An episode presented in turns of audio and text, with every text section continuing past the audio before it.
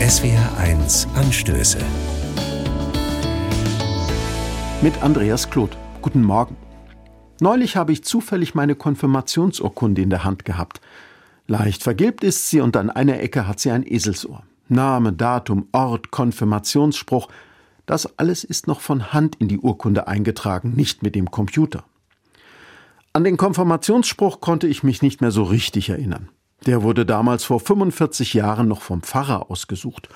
Heute machen die Konfirmandinnen und Konfirmanden das ja meistens selbst, aber da auf der Urkunde stand ja die Bibelstelle. Brief des Paulus an die Galater Kapitel 5 Vers 14.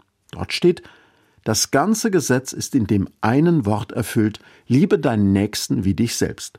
Da zeigt sich die Bibel doch wieder einmal von ihrer besten Seite, habe ich gedacht.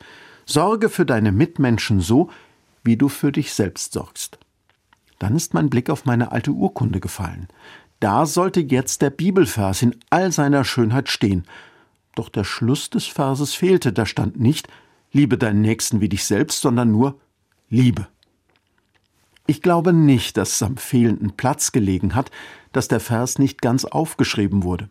Wer immer den Vers damals aus der Bibel abgeschrieben und auf der Urkunde eingetragen hat, der ist von der Sprache der Bibel auf eine falsche Fährte gelockt worden, denn da ist ja von einem Wort die Rede.